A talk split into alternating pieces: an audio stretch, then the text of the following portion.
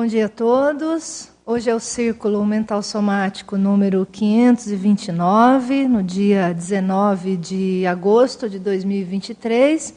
E o nosso tema é Atributos do Arrimo Interconsciencial.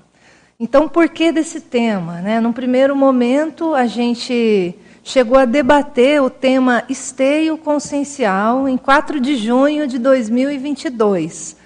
O número desse círculo foi 529, agora é 592. E parece que a gente viu que antes do esteio existe uma, um passo atrás, né? algo anterior que parece ser o arrimo. Então a ideia é debater também esse tema para poder destrinchar e entender um pouco mais. Depois a gente pode até tentar estabelecer as diferenças entre o tal do arrimo interconsciencial e o esteio consciencial, para pensar um pouco sobre isso, tá? Mas uma outra motivação aqui em, em relação a esse tema foi quando eu estava relendo aqui o Homo sapiens reurbanizatus, e aí teve um determinado parágrafo aqui, que eu já vou ler para vocês, que me chamou muita atenção. E aí eu pensei um pouco mais sobre ele e eu achei que valia a pena a gente trazer o tema para debater, porque talvez, do ponto de vista prático, a gente não entenda algumas coisas. Né? E debater o assunto sempre ajuda a gente a, a ampliar a nossa visão. Mas antes de eu chegar nesse parágrafo, vamos dar uma olhadinha aí. O pessoal que está em casa pode pegar o resumo, pode baixar, né? Então vamos olhar aqui a definição. Ó. Definição: o arrimo interconsciencial assistencial é aquela assistente autoconsciente da tarefa de assistir as consciências carentes de toda, todas as naturezas. Então aqui já começa a complicar um pouco a nossa vida, né? Então de todas as naturezas, a gente já pode pensar, será que a gente consegue ser arrimo da carência de todos os tipos? Ou a gente é arrimo assim, ó, essas carências eu consigo ser arrimo, isso aqui eu consigo ser arrimo, mas essas, essas, essas eu já não consigo sustentar esse holopensene sem ter recaídas nesse campo. Então, já começa a complicar aqui no finalzinho da definição, tá? Olhando o arrimo ali no parágrafo escalas, a condição pessoal do arrimo interconsciencial assistencial gera a escala da lotação assistencial. Então, até certo ponto, a gente quer debater um pouco isso. Como é que é essa escala da lotação assistencial e como ela conversa aqui com a própria escala evolutiva. Já tem uma dica aqui nesse, nesse resumo, tudo saído ali do Homo sapiens urbanizados, mas mostra ali essa relação lá, ali desde o pré-serenão vulgar, já funcionando ali do ponto de vista do arrimo, mas assim muito vamos dizer assim, na mediocridade ainda evolutiva, conforme está aqui escrito, até um nível aqui que já domina mais o arrimo interconsciencial, que é o nível do teleguiado. Então já dá mais ou menos uma dica para a gente em termos de avanço ou em termos dessa capacidade de lotação assistencial aqui do ponto de vista do arrimo.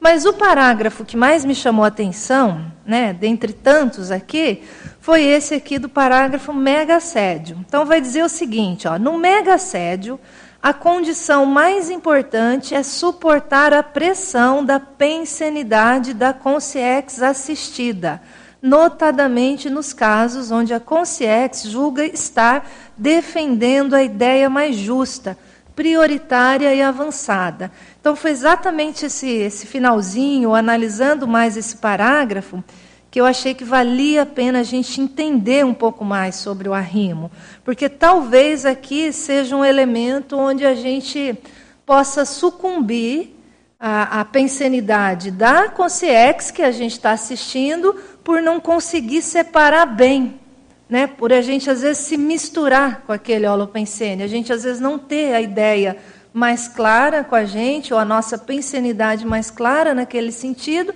e na hora que colocam aquelas consciências na nossa psicosfera, por a gente ter um nível de similaridade com aqueles que nós vamos assistir, nós não somos tão melhores que eles, então tem aquele impacto, há aquela mistura, e talvez nesse momento, talvez a gente possa sucumbir a essa pensenidade mais carente. E aí eu acho que é onde a gente compromete, ou pode comprometer, comprometer esse processo do arrimo interconsciencial. Então, na hora que eu li isso aqui, eu pensei, esse parágrafo ele explica muita coisa, talvez das ocorrências, né, que a gente observa nesse campo interassistencial. Aí o parágrafo pré-serenão ajuda a gente a entender um pouco mais. Ó. O pré-serenão vulgar, homem ou mulher em geral não tem capacidade de albergar ou aguentar sem sequelas por minutos na condição de isca inconsciente no holopensene pessoal, o mega sediador extrafísico. Então, quando você lê esse parágrafo, você, olhando para a sociedade, você entende, né? O porquê, às vezes, de certos comportamentos tão nosográficos. Então, veja, os mega sediadores estão aí espalhados, né? Pela, pela SOCIM, de maneira geral, né? Então, estão aí intra e extrafisicamente. Então, veja, o pré-serenão, ele vai entrar naquilo mais fácil, né? Vai entrar nessa onda mais fácil. Mas se a gente for trazer para o nosso universo, talvez a gente entenda por que, que a gente às vezes não consegue atender todos os tipos de carências ainda. Por que, que às vezes a gente né, sai sequelado de alguma assistência que a gente entrou? Né? Por que, que às vezes a gente não suporta tanto tempo aquela consciência ou aquele grupo de consciências ali na nossa psicosfera. Né? Então, por aí a gente já vai entendendo um pouco mais esse universo do arrimo. Então, parece ser um tema simples, mas do ponto de vista prático, eu acho que a gente precisa aprender muita coisa ainda, tá bom? Aí a gente pode dar uma olhada ali também no teste do arrimo interconsciencial assistencial, que fica na página 241 do Homo sapiens reurbanizados. Então tem umas perguntas ali muito boas. Vou ressaltar a pergunta 5, que é o convívio. Você consegue conviver pacificamente, resistindo à ação energética sem revelar quaisquer inconvenientes por minutos ou horas no holopensene pessoal com consciências necessitadas de assistência, apesar das divergências da autopensenidade e das diferenças óbvias das intencionalidades antagônicas? Então, achei essa pergunta excelente para a gente fazer esse mapeamento, né? E a gente entender, assim, do ponto de vista bem pragmático, o funcionamento desse, dessa condição de, de a gente ser realmente arrimo interconsciencial, tá bom? Depois tem outras perguntas aqui, eu não vou destacar. Vale a pena a gente destacar ali no dicionário de argumentos da conscienciologia, no item, o tema é autodiagnosticologia, né? então, ali no primeiro parágrafo da autoavaliaciologia, tem ali, ó, existem determinadas autoidentificações evolutivas. Uma delas é essa, da própria condição do arrimo. No finalzinho do parágrafo ali do adendo, o professor Valdo escreveu: em resumo, o arrimo evolutivo está em primeiro lugar nos autoesforços da própria consciência. Então a gente já destaca de antemão ali, vamos dizer assim, esse movimento de autoesforço para que a gente realmente atinja essa, essa condição do arrimo. No léxico de ortopensatas, quero destacar a terceira ortopensata, que diz o seguinte: o apoio teórico não é nem a metade do apoio vivencial. Né? Então, uma coisa é a gente falar, não, eu te ajudo. Outra coisa é realmente eu te ajudar no sentido vivencial. Então, veja, tem uma distância né, entre o apoio só falado, verbal, e o realmente efetivo vivencial. Tá bom? Tem uma listagem ali com alguns tipos de arrimo. Aí eu já fiquei pensando aqui, acho que dá para aumentar a listagem, mas depois a gente faz uma pergunta para vocês nesse sentido, tá bom? Pessoal que está assistindo em casa, envia aí seus comentários, envia aí suas, suas perguntas. Tem aqui os universitários presentes, eles podem responder aqui e nos ajudar. Mas a primeira pergunta aqui que eu queria trazer para a gente tentar aprofundar um pouco mais nesse tema é a seguinte: é como diferenciar a influência em nosso holopensene das consciências enfermas decorrentes da escagem do arrimo interconsciencial. Ou seja, como é que eu sei, né? Como é que eu, o que, que eu observo na, no meu alopensene que eu consigo mapear exatamente que aquilo que está, né, vamos dizer assim, me gerando alguma certa obnubilação, ou mexendo com a minha pensenidade, ou mexendo com a minha emoção, tem relação com essas consciências aí que estão ali relacionadas com esse exercício de arrimo interconsciencial da nossa parte. Então a pergunta é essa, já estou vendo que o João Paulo está ali com o microfone. Então, como diferenciar? Então, acho que essa é a gente começar por aí, João Paulo. Bom, eu acho que tem duas coisas que são seriam assim é, sustentáculos assim para isso, né? A primeira é a gente conhecer, se conhecer ao máximo possível para que quando exista um padrão de pensionização diferente do nosso, a gente conseguir detectar que não é, não é, não é, não é coisa só nossa, né? Vamos dizer assim. Então, primeira coisa, conhecer é, profundamente a si mesmo, né? E, a, e a, a, os padrões de pensenes em diferentes situações, né? E a segunda é ter uma atenção permanente, né? Porque se, se a gente se conhece, né? No, no, no primeiro ponto, se a gente se conhece profundamente, mas não é atento a isso o tempo inteiro, a gente acaba deixando passar coisas, né? Deixando passar pensamentos e de pensenes, né? Que sejam externos, né? Exopensenes e a gente vai no continua levando, né? Levando a vida e levando as coisas e não percebe. Às vezes, talvez no final do dia, se você fizer um ou na sua TENEP, se tiver um, um repasso assim do seu dia, a gente pode perceber, poxa, aquilo ali foi estranho, será que. Mas aí já passou, né? Uhum. Então, acho que o importante é aquela atenção permanente e o autoconhecimento o mais aguçado possível. Uhum. Para a gente não entrar nesse modo mecânico, né? Lani? Bom dia. Eu vou nessa linha do João Paulo, aí eu lembro de, de, uma, de um termo que a gente usa na conscienciologia, é você saber o seu padrão homeostático de referência, né? que exatamente é saber como você funciona, exatamente como ele falou.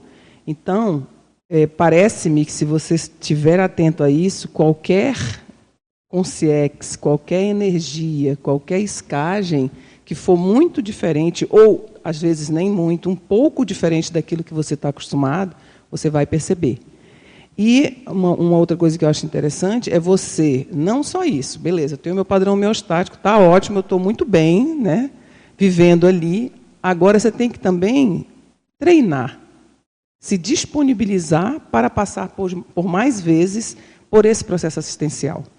Porque aí você vai tendo um crescendo. Porque nessa escala que você traz aqui, né, que o professor Valdo traz no, na, na página 1, do pré-serenão até o teleguiado, tem um caminho muito grande. Uhum. E você vai tendo refinamentos de percepção para ir melhorando e colocando mais assistidos na tua psicosfera, né? E eu lembro sempre daquele verbete que eu gosto muito, que é a tara parapsíquica, que é exatamente o que está falando aqui do mega assédio, né? Quanto que você tem de sustentabilidade aí na tua psicosfera para aguentar um assédio mais qualificado? Então eu vejo que, que é isso. Se você está treinando, está aberto, vai não crescendo, você passa de ser uma isca inconsciente, né, total, para uma isca consciente. Treinamento da condição de arrimo. Então, está me ouvindo? Alô, alô? Alô, alô? Tá escutando? Tá, acho que começa a falar né? que o pessoal vai aumentar. Então, Dai, eu estava, quando você fez a pergunta, eu lembrei de cara, né, do, do padrão homeostático, mas eu queria, é, quando você começou a falar e, enfim, estava vendo o teu paper e tal, eu me lembrei de duas coisas que eu acho que são fundamentais para responder essa tua pergunta. Primeiro é a questão de estado vibracional.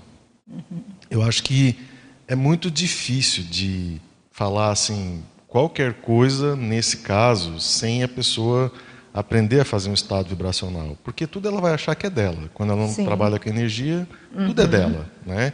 As ideias são dela, a dor de cabeça é dela, a descompensação é dela, ela comeu alguma coisa, ela está na, na, TPM, ela, sabe? Tudo tem uma desculpa, tudo é orgânico, tudo toma remédio que passa.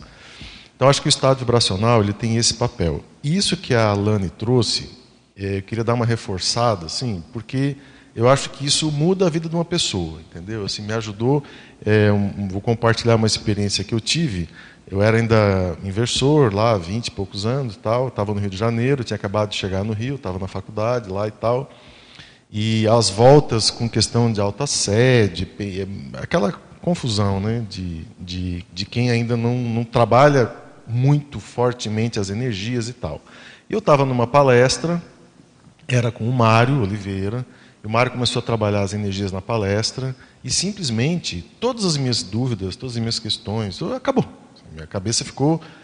Foi ali que eu descobri o que é esse negócio de você ter um referencial. Uhum, e, eu a, é, né? e eu acho que é, eu desejaria muito que as pessoas tivessem isso. Uhum. Porque é muito confuso mesmo para nós quando você não tem esse referencial. Sabe? Porque como é que você vai saber o que é bom se você nunca provou o que é bom? Sim. Então você sempre vai achar que, sabe? Ah, eu sou assim. Cara, e às vezes a pessoa não é assim. Isso que eu mais, né, falando do ponto de vista de consciência, ela não é assim. No intermissivo ela não era assim.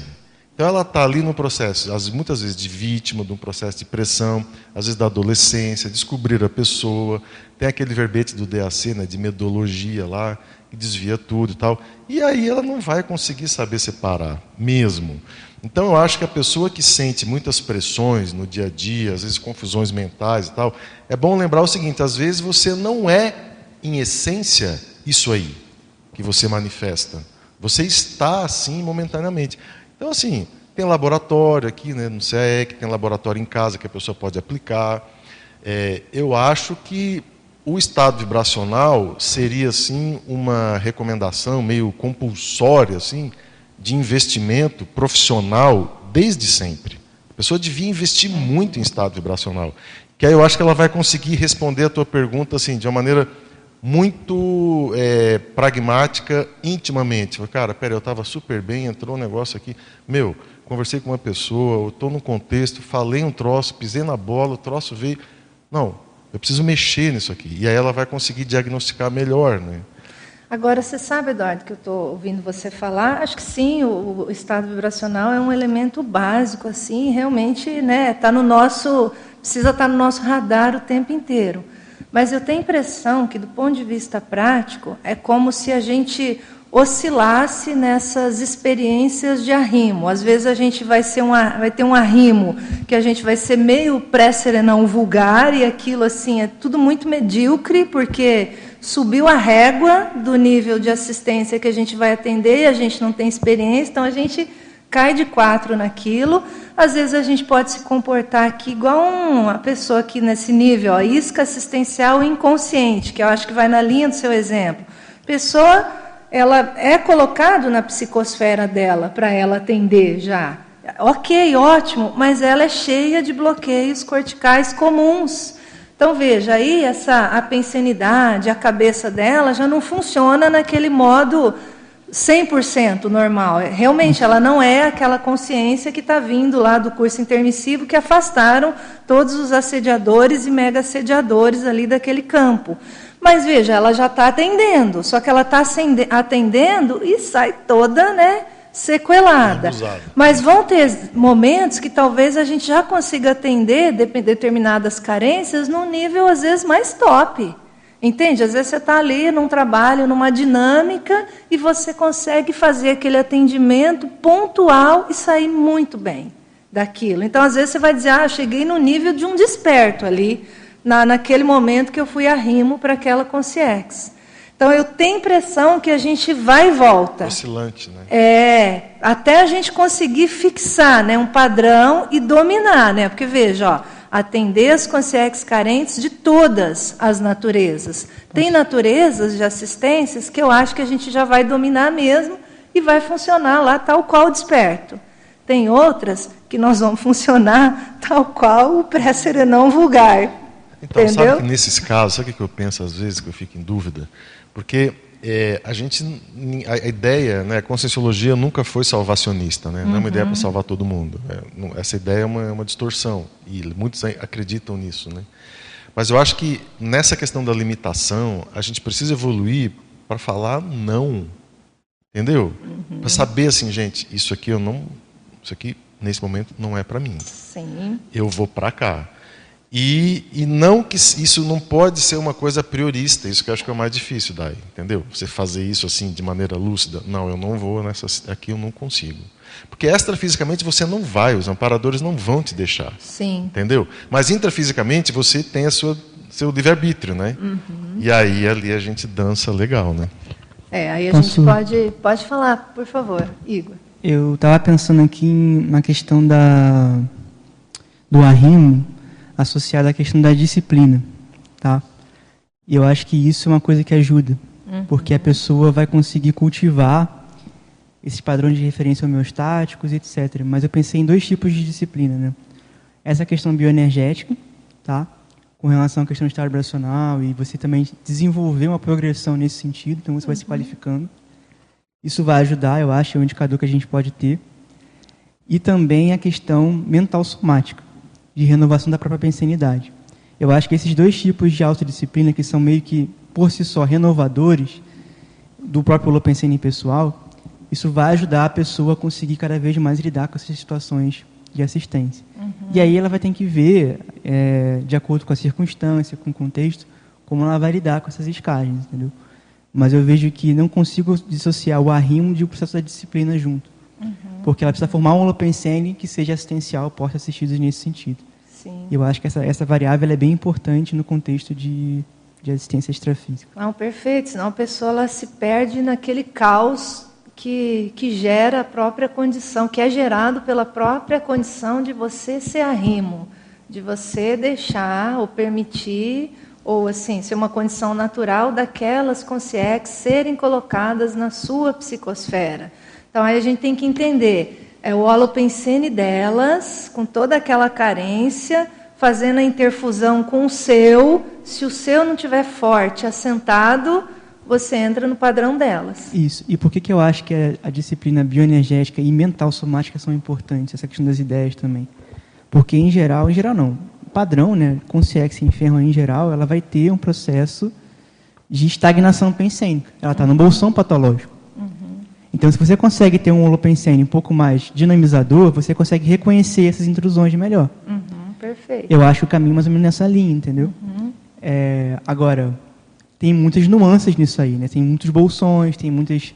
Tem a, a temperamental para a pessoa. Então, assim, é algo que a pessoa precisa fazer um alto esforço e ela vai demorar um tempo para dominar isso. Eu acho que é uma coisa que acontece do dia para a noite. Exatamente, perfeito. Tanto que está aqui associado bem à escala, né? Para a gente não banalizar o, o, termo e achar que nós estamos aí dominando o processo do arrimo, né? Parece que a gente está percorrendo aí essa, essa jornada.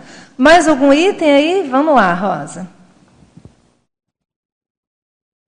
Eu estou achando interessante, né? Porque essa condição de isca inconsciente, para mim, é quase que sinônimo de, de assédio, porque a isca mesmo, eu assim, só tive pouquíssimas experiências de isca uhum. consciente, mas assim, você não fica perturbado com aquilo. Você sente a perturbação do outro Isso. sem você se perturbar, na hora que você se perturba, você já está assediado. Uhum. Né? Agora, o que mais me está me chamando a atenção aqui é que nesse teste de arrimo que se colocou aqui na segunda folha, uhum. é a questão de não é a capacidade de estar tá, é, é, iscando uma uma consciência, é um, um, um, grupo de consciências, sabe? Eu, eu, são várias. Sim. Então, o que caracteriza o arrimo não é você conseguir fazer isso com uma. Isso seria uma escagem simples, quer dizer, simples entre aspas, e muitas aspas, né? porque escagem não é uma coisa simples. Uhum. A gente fala que a gente escou, mas quando a gente descobre que a gente está afetada, a gente já está assediada por aquilo, né? não é escagem, porque a escagem você tem que sair. É, né? Igual o professor Valdo falava, pisava, entrava ali no portão, ele lá do holociclo, ele já sentia pisar na, na, na barra da saia dele. Sim, sim. Então ele não se contaminava, embora ele abraçasse, ele né, ele recebesse aquilo na holosfera dele para trabalhar. Então, assim, esse é o exemplo né, que a gente pode ter. Mas aqui, para mim, então, essa questão de arrimo é mais do que uma escagem, né? Eu, assim, eu não...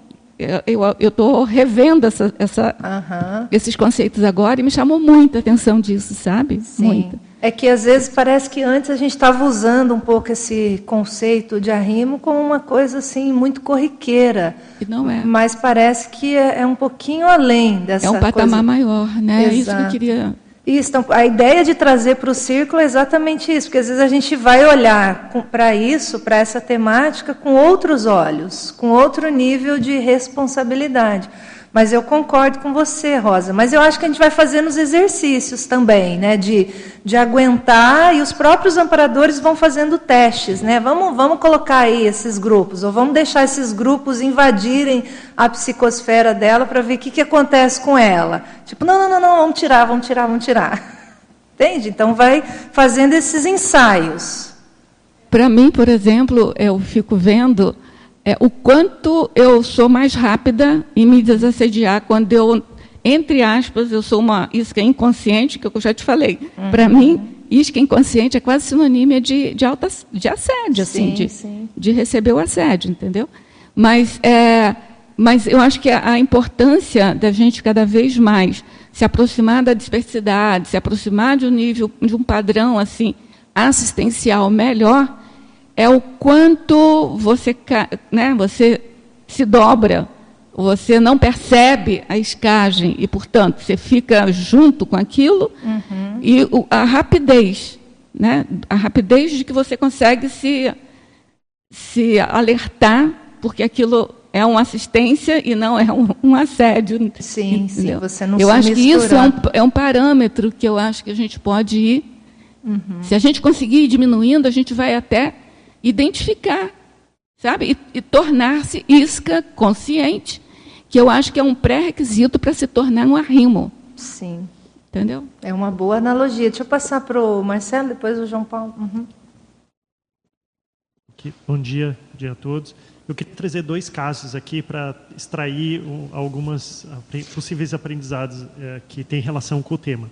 O primeiro é, é num item que tem aqui na primeira página da é, isso me fez lembrar, num, num, certo momento da minha vida, que eu trabalhei com adolescentes de rua.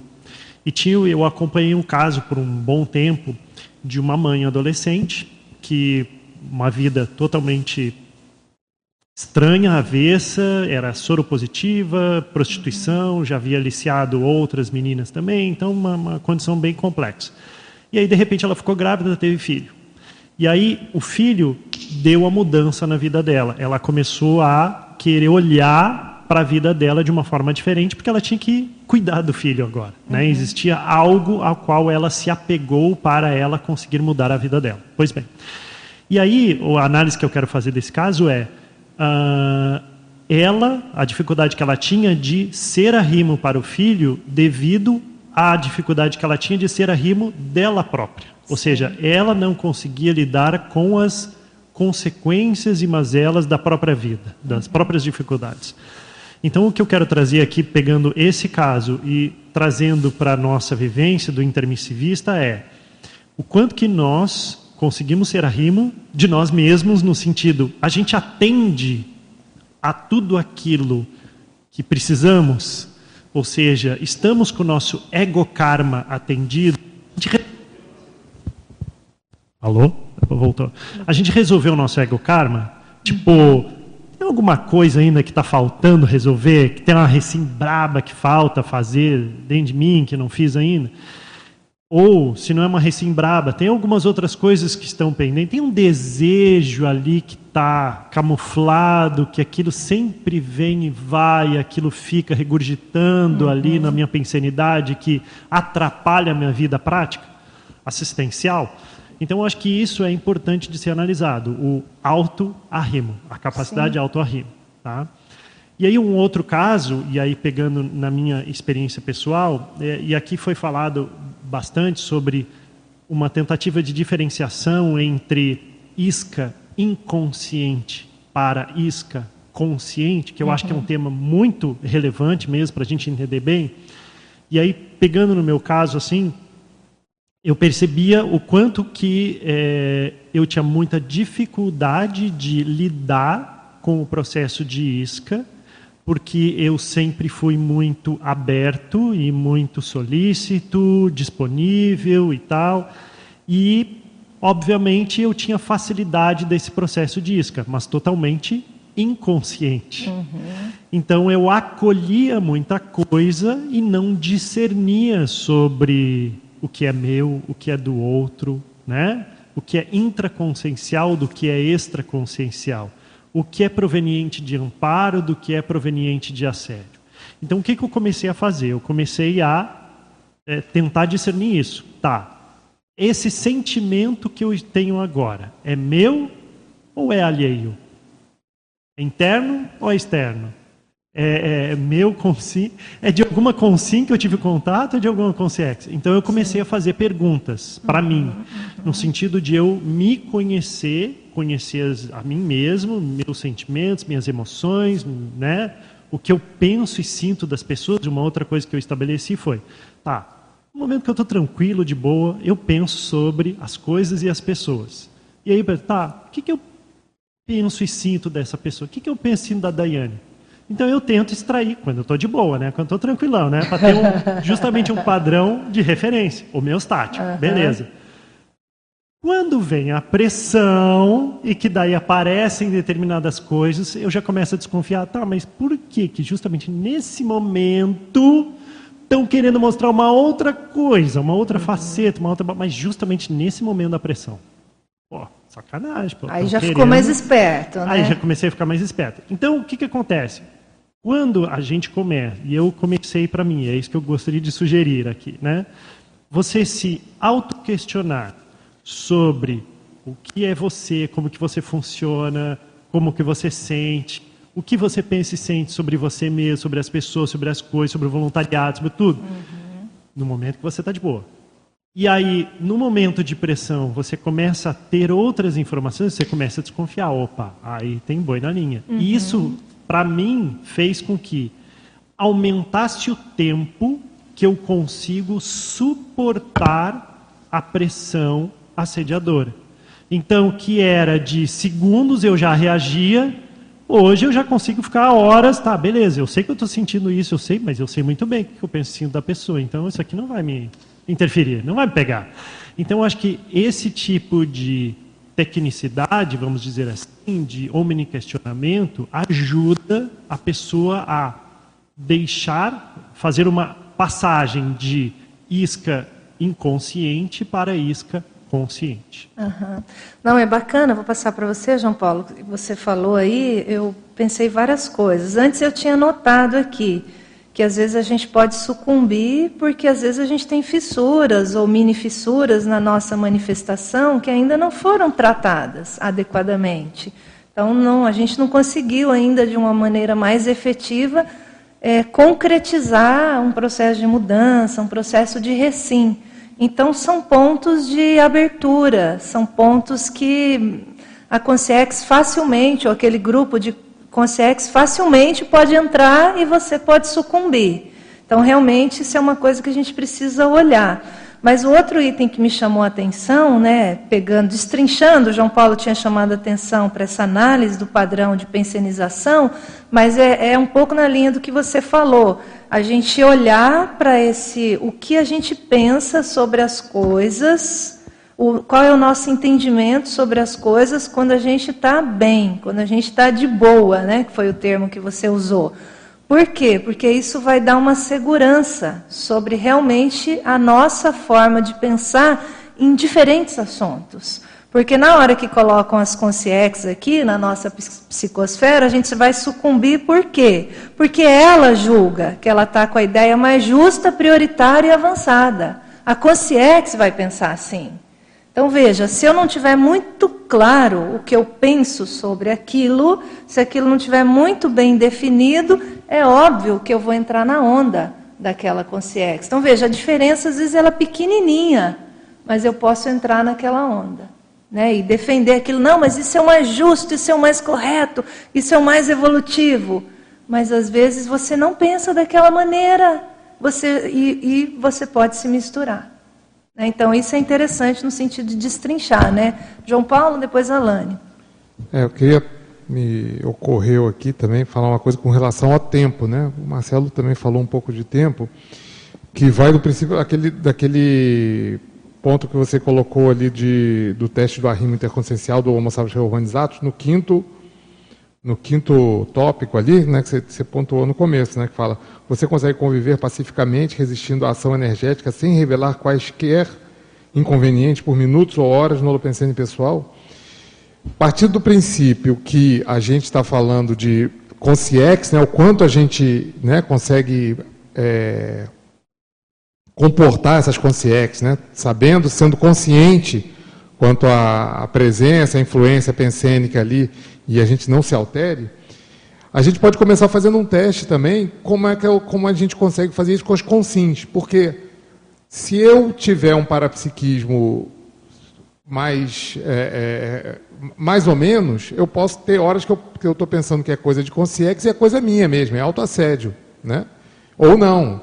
Então, a gente também pode fazer um, um, vamos dizer assim, um repasso de quanto, o quanto a gente consegue também conviver com o holopensene distinto, de pessoas distintas, que pensam diferente da gente, com diferentes objetivos, que a gente possa vir a ajudar, que a gente possa influenciar, e o quanto a gente consegue passar, é, é, quanto tempo a gente consegue é, é ficar presente no holopensene de uma consim mesmo. Uhum. Né? Para a gente começar a entender o quanto a gente também pode conseguir com o Consciex, porque eu posso ajudar um monte de pessoas, mas assim, ajudas pontuais, assim, drops, né?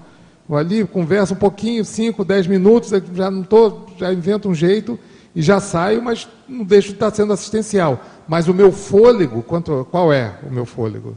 né, disso. Para a gente não achar também, às vezes, que a gente está aguentando, não, eu estou aqui já um dia com uma consciência, na verdade, está um dia com o seu pensamento que incomoda você mesmo, né?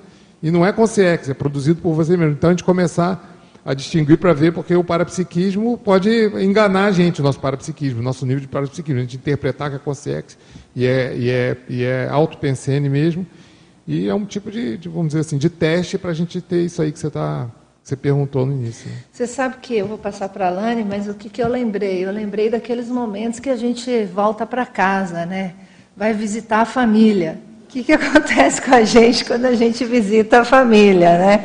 Se depois de três dias a gente já está ali mais parecido com eles, né? Então assim isso já mostra qual que é o nível, quanto tempo a gente aguenta para ser arrimo. Então veja, o nosso halopensene ele vai se encolhendo, ele vai se encolhendo. E aquele outro ele vai ganhando, ele vai ganhando. Né? Vai entrando na forma também, né? É. Você conhece, né? Familiar, né? Exatamente, mas eu acho que esse é um bom, é um bom exercício. A pessoa tem uma boa autocrítica, ela consegue mapear certinho. E aí ela vê qual é o fôlego dela realmente do arrimo, né? Então não é realmente uma coisa simples, né? Você também não pode ser um chato, mas ao mesmo tempo depois você já vai ficando muito parecido com eles. Aí o João Paulo até fala, Daiane, já está na hora de ir embora, hein? o João Paulo é o meu arrimo no sentido de avisar, né? mas Lani. Eu fiquei aqui refletindo sobre a fala do Marcelo, né? Que ele falou que às vezes a gente tem que mexer ainda com o próprio alto arrimo, né? Mas eu fiquei pensando na premissa básica do arrimo, né? que é aquela consciência assistente já, ou seja, ela já tem aquela premissa que ela é assistente, autoconsciente da tarefa de assistir. Né? As consciências carentes de toda a natureza, fiquei pensando. Então, talvez entre naquele campo de que você falou, da oscilação. Então, você já tem um nível, você já é arrimo de alguma forma, porque você já tem condição de assistir um grupo, nem que seja um grupo familiar, e aí você vai ampliando. E aí, mas você não está tão firme, né, uhum. para poder ultrapassar a escala. Talvez, talvez possa ser isso, né? Uhum. E aí ele trouxe uma outra. Ah, aí eu vou... é uma pergunta que depois vocês me respondem. Você botou uma escala aqui no final, uma lista, na realidade do arrimo básico. Por exemplo, isso que ele está falando seria o arrimo básico?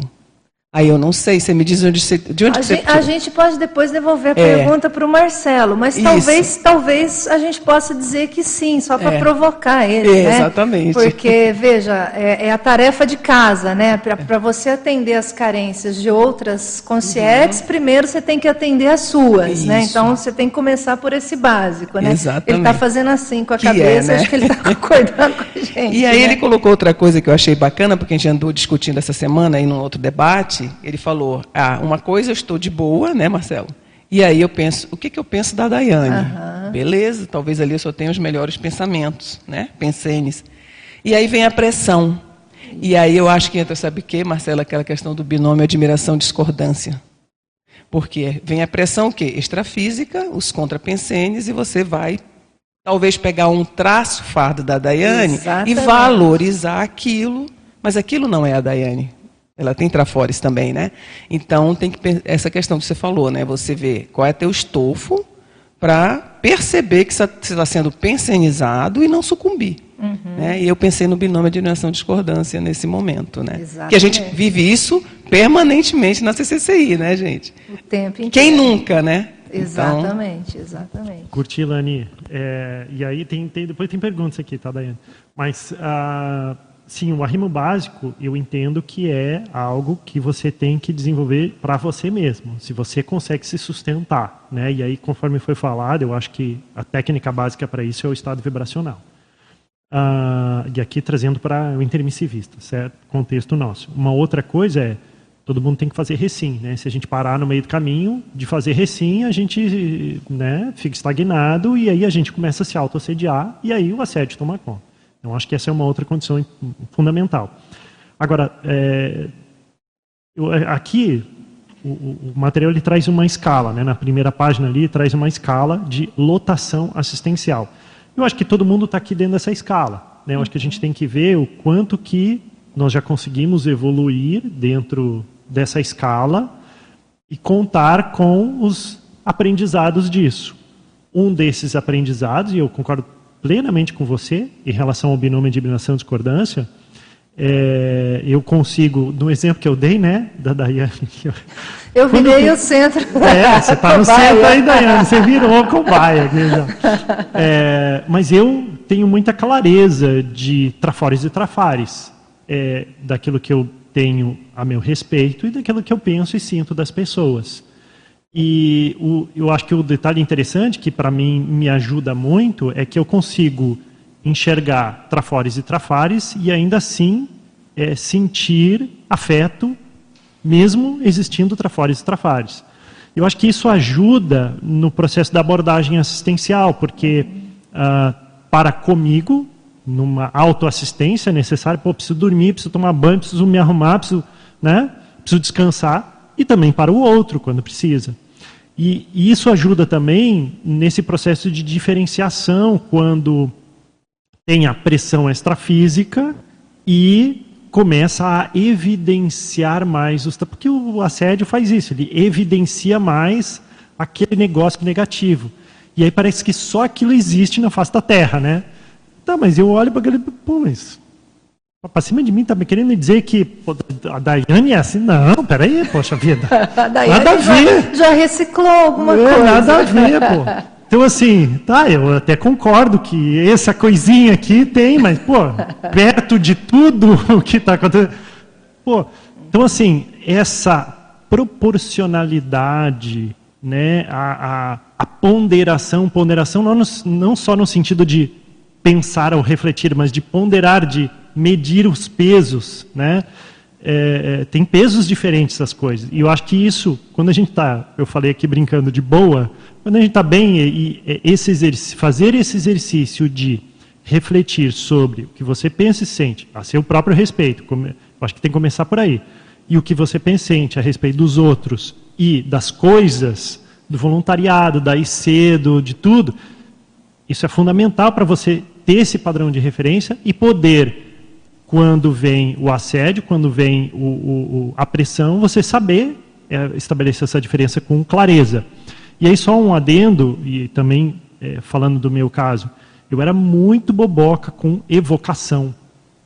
Assim, e eu fazia um monte de evocação sem saber que eu estava fazendo evocação, mas muito boboca. E eu era mega assediado por causa disso, porque eu entrava nas evocações uhum. e eu não entendia aquele negócio. E aí eu, eu, eu brincava um monte com um monte de coisas. E aí eu, é, imitando coisas, fazendo né, imitação de situações, de pessoas, tal, e aquilo provocava um monte de evocação, e eu não entendia. Então, é, as evocações, elas existem quando você lê algo, quando você aparece na sua, na sua cabeça uma lembrança de alguma coisa, pô, você está fazendo evocação daquilo. Então, eu comecei a ficar muito esperto com as evocações, porque a gente faz às vezes conscientemente e a maior parte das vezes inconscientemente, e a gente faz, sofre os efeitos, mas não está lúcido para esses efeitos das evocações. Então eu queria chamar a atenção para esse outro fato que são as ou para fato que são as evocações, uhum. que a gente que envolve energias e essas evocações, uma das coisas que eu percebi é uh, tem determinada circunstância, acontece a evocação, às vezes tem a consciex, e a consciex chega. E não necessariamente a consciex é contra mim, eu, pessoa física, Marcelo. Mas a consciex está lá desorganizada, ela está lá é, bem desorganizada pensenicamente. E ela está pensando mal de um monte de coisa. E aí, acoplou, no momento que acoplou, eu sinto aquele monte de coisa de pensanidade negativa. Beleza, se eu. Como é que eu ajo? Eu ajo chutando aquela consciência ou ajo acolhendo aquela consciência? Né? Sim, eu busco sim. acolher. Mas eu consigo lidar com aquela pensanidade negativa? Eu acho que isso faz diferença de. Tá, beleza. Uma coisa é evocação, a segunda coisa é, o processo de acoplamento, e a terceira é o como que eu lido como eu interpreto né, aquilo tudo. E uhum. eu consigo resolver isso? Consigo suportar isso a ponto da minha pensanidade sobrepujar a pensanidade do outro e o outro conseguir se organizar, o outro consciex, conseguir se organizar a partir da minha organização pensênica, uhum. acho que esse é o nosso trabalho, é isso que eu tento fazer. Sim. Agora, você depois você podia ver se tem alguém aí que quer perguntar online, mas aqui no teste, gente, ó, o teste do arrimo interconsciencial, o primeiro item, binômio, é você já consegue viver no dia a dia o binômio admiração, discordância, que é o que vocês estão né, ressaltando. Você imprime características assistenciais no Mater Pensene pessoal? Então, olha que correlação interessante. Então, a gente sabe que nessa, nesse viés do Mater Pensene, o Mater Pensene é para a gente qualificar. E se a gente fizer isso, né, começar a imprimir características mais assistenciais, a gente vai mais na direção do arrimo. Agora, dentro do que vocês falaram, eu fiquei pensando: será que quando a pessoa, dentro dos indicadores, tá, gente, para diferenciar se a gente entrou na onda de quem está ali para a gente ser arrimo ou não, será que quando a gente se torna hipercrítico contra uma pessoa, uma consim, será que é porque nesse momento a gente sucumbiu à pensenidade daquelas consciências? Será que a hipercriticidade, aquele momento ali, isso pode ser um indicador? O que vocês acham? Pensei agora, tá? Daí, eu estava pensando justamente nisso aí que você está falando. É, opa. Exatamente nisso aí. Porque tem um ponto que eu acho que é o ponto de viragem. Né? Uhum. Então, pegando ali o, o, que o Pasculin trouxe, né, em relação a eu estou de boa e está tudo bem, estou no padrão homeostático e tal. E aí uma pessoa, às vezes, ah, você tem uma, umas diferenças. E aí aquelas uhum. diferenças, quando você está de boa, elas... De boa, você convive com a pessoa e tal. Quando você não está de boa, aquelas diferenças, aquilo que o Pasculino falou, né? Uhum. E o que está acontecendo exatamente ali? Na, assim, a ideia que, que me vem muito e que eu acho que é uma terapêutica até de higiene consciencial constante é o julgamento. Uhum. E como a gente faz julgamentos de tudo, e isso faz parte da vida, a pessoa não se toca que ela faz um julgamento negativo excessivo. Uhum. Então, às vezes o que ela faz? Ela faz auto-julgamentos excessivos negativos e como ela se julga negativamente, quem se julga negativamente excessivamente vai julgar os outros negativamente excessivamente. Quando está de boa, como o Pascolino falou, não está fazendo julgamento negativo. Quando está desconfortável, e aí a pessoa fez uma crítica, né? às vezes um, um familiar se tornou indiferente, sei lá, um, entende? Não te deu atenção, ou, enfim.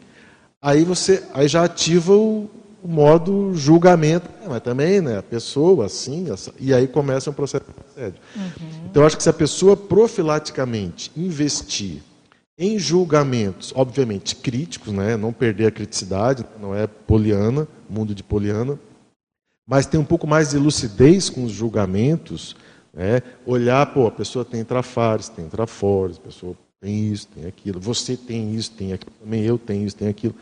Quer dizer, a pessoa evita de sair de um padrão homeostático de referência para um julgamento excessivo. Quer ver um exemplo que acontece com muitas pessoas?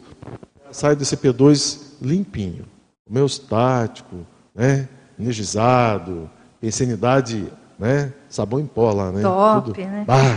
Tudo claro, tudo límpido, água transparente e tal. Vai pegar o táxi, o taxista olha para trás, fala três coisas, a pessoa já sente todo aquele padrão. Aí fica com raiva do taxista. Zerou, né? Voltou para os bloqueios. Começou corticais. a julgar, fazer julgamentos. Quer dizer, esse padrão precisa mudar. Porque se você, aquela velha história, se você acoplou com um taxista, precisa ajudar o taxista. Até a pessoa entender que é preciso mudar isso, aí é, é uma experiência pessoal, né? É, bacana. Daiane, posso só rapidinho nessa vai fala lá, do, do, Eduardo, que também foi fruto, um debate leva ao outro, né? Foi fruto do debate da, do Megacões, é que ele falou da questão do julgamento, né? Uhum. Então, essa questão, você olha para alguém e julga. É, quem é do direito? Acho que o Igor também é do direito, né? Que está aqui. N não, é outro Igor. É, num júri, né, num julgamento, a pessoa pode ser absolvida uhum. ou ela pode ser condenada. Isso. E a gente estava falando, o que, que a gente estava conversando aí na, na quinta-feira? É que talvez a gente tenha que fazer uma atualização dessa palavra para uso nosso aqui, né, da conscienciologia. Lembra quando o professor Valdo começou a migrar da palavra execução para consecução? Sim, execução. Por causa do holopensene, e o julgamento ele já traz um holopensene da, da penalidade, do crime punição. Né? Então a gente estava pensando que tal usar a palavra avaliação. Uhum. Né? Então você avalia os trafores e os trafares da pessoa e a partir dali, pelo seu discernimento, que nem falou o Marcelo, né? é você vê se é mais uma coisa mais homeostática ou mais nosográfica, mas quando você fala julgamento tem um peso. Né? Então, assim, é uma coisa que eu acho que a gente podia pensar, nessa questão da avaliação de determinado perfil, de determinado trafá, de determinada consciência, e não o julgamento em si. Porque precisa estar em, é, bem claro, o julgamento é isso. Pode acontecer uma absolvição uhum. e pode acontecer uma condenação. E a gente só vê do viés da condenação, né? Mas isso aqui é uma, uma reflexão que eu trago. Tá bom, Rosa? É, não, só complementando ali, eu acho que vale a pena pensar sobre isso, né? Porque o professor Waldo não tem esse problema de falar da palavra julgar, nem da palavra punir, uhum, entendeu? Mas sim. ele localiza bem localizado. E a, o julgamento não é a condenação igual a gente tem no, no direito, entendeu? Mas eu acho que tem que julgar. A, a, se eu não me engano, a própria definição de discernimento ele fala julgar o, o é, mas entendeu? se a pessoa então, é, é um entender o julgar como avaliar, é, talvez ela já flexibilize. não, de, né? não é isso aqui. Uhum. Mas eu queria voltar no, no arrimo, né? Vai lá, vai lá. É, o que, que, que, tem um princípio assim super badalado que a gente sabe é, teoricamente, mas é difícil de, pelo menos para mim, né? Que é você ver, é, não julgar a pessoa, não caracterizar a pessoa, não pensar mal da pessoa, isso é julgar a pessoa, né, com mau caráter, mas pensar no mal que a pessoa fez. E aí sair para ajudar aquela pessoa. Juntando isso, eu penso que essa questão de arrimo, da isca consciente e tal, é você fazer o acoplamento. E aí eu não sei qual é o nome correto. Eu pense, fiquei pensando aqui, eu não sei se existe esse nome. Assim, é uma bifurcação pensênica, é uma diferenciação pensênica, é uma bipartição pensênica sua, que você vai continuar pensando igual você pensa, uhum. ao mesmo simultaneamente vendo aquele exopensene, né? Perfeito. Pensando, é, entendendo o pensamento do outro. Uhum. E aí eu me lembrei de uma técnica que saiu nesse último livro do Círculo Mental Somático, que o professor Valdo fala que quando a gente chegar lá no, para fazer a liderança interassistencial, quem chegar, né, que são 20% só que vai conseguir, segundo ele, é, a gente não vai conseguir, é, a gente vai ter que chegar lá e, assim, ouvir todos, todas as, as reclamações que eles vão dizer. A gente não vai poder chegar lá com jaleco da Conscienciologia, entendeu? Sim, sim. Aí vai ouvir, ouvir, ouvir. Isso é 1% da TACOM que tem que ser feita, mas não é assim, é, é, é uma bifurcação de pensanidade, entendeu? Vai deixar ele falar para você entender o raciocínio dele. É, isso é a técnica de aproximação, de fazer Rapport. um rapport, de fazer um, um atendimento, assim, de, de, de fazer o outro entender que ele é importante, né? A, a, a, o que ele tem para falar é importante para você. E aí, aos poucos, vai fazendo atares, mas muito aos poucos, depois dele fazer toda a catarse dele contigo, que ele falou assim, ah, ele vai jogar na tua cara coisas que você fez que você nem está lembrando. Uhum. Mas você está falando, sim, senhor, entendeu? Me Aí eu penso, errei. é, eu pensei nisso. Então, essa coisa de arrimo, quando você recebe a consciência, é um pouco, me lembrou Sim, sim. essa situação, sabe? Você tem que compartilhar a pensenidade, pensar no mal que ela está fazendo, como é que você vai abordar aquilo, mas é, respeitar, né? não pensar mal da, daquela consciência, ela está no nível dela, né? e, e ao mesmo tempo é, é, vendo como é que você vai estra- estrategicamente, eu não sei se seria essa palavra, mas assistencialmente abordando de modo que não vá afrontar aquela pessoa, mas isso em determinados casos, né? Porque tem outros que têm um ataque paraterapêutico, Sim, que você sim, vai, sim. né? Tem, tem vários tipos aí, aí tem que, tem que analisar e aprender a fazer os vários tipos de assistência. Mas eu fiquei pensando nisso, sabe? E outra coisa também é que, assim, é claro que a gente precisa do estado vibracional, mas eu acho que esse tipo de assistência, quando você chega lá, ela é mais, assim, preponderantemente mental somática. Também acho. Ah, entendeu? É claro que a mental somática também tem energia dela, entendeu? A gente acha que a energia é só da energossoma, mas tem energia mental também. Então, é tudo, é tudo junto. Você não consegue separar a energia da mental somática, da, da energossomática, você não consegue separar. Mas, assim, é, eu acho que é a, a organização pessoal ela deve estar num padrão mais mental somático para conseguir fazer isso. Porque senão ela vai sucumbir, porque n- não tem estrutura para fazer acho. essa bifurcação que o, pensênica. processo sutil da gente não sucumbir ao arrimo é exatamente pelo, pela vertente mental somática. Eu também vou nessa linha.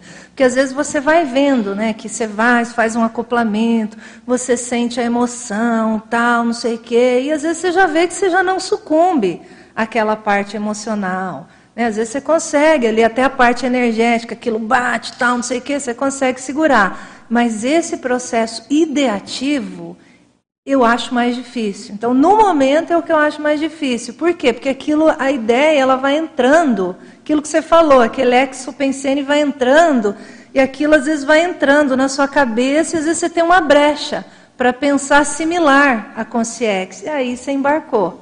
Aí misturou. Então você conseguir entender aquilo, mas você manter o seu padrão, daí é ideativo mesmo, mental somático rígido.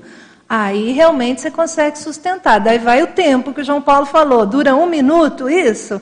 Dura uma hora? Dura uma semana? Dura dias? Como é que é, né? Ficar, segundo o Valdo Vieira, a gente consegue ficar na baratrosfera, e aí, no caso, assimilada, assim, fazendo assistência, e ígida, é, é proporcional à nossa própria cosmoética.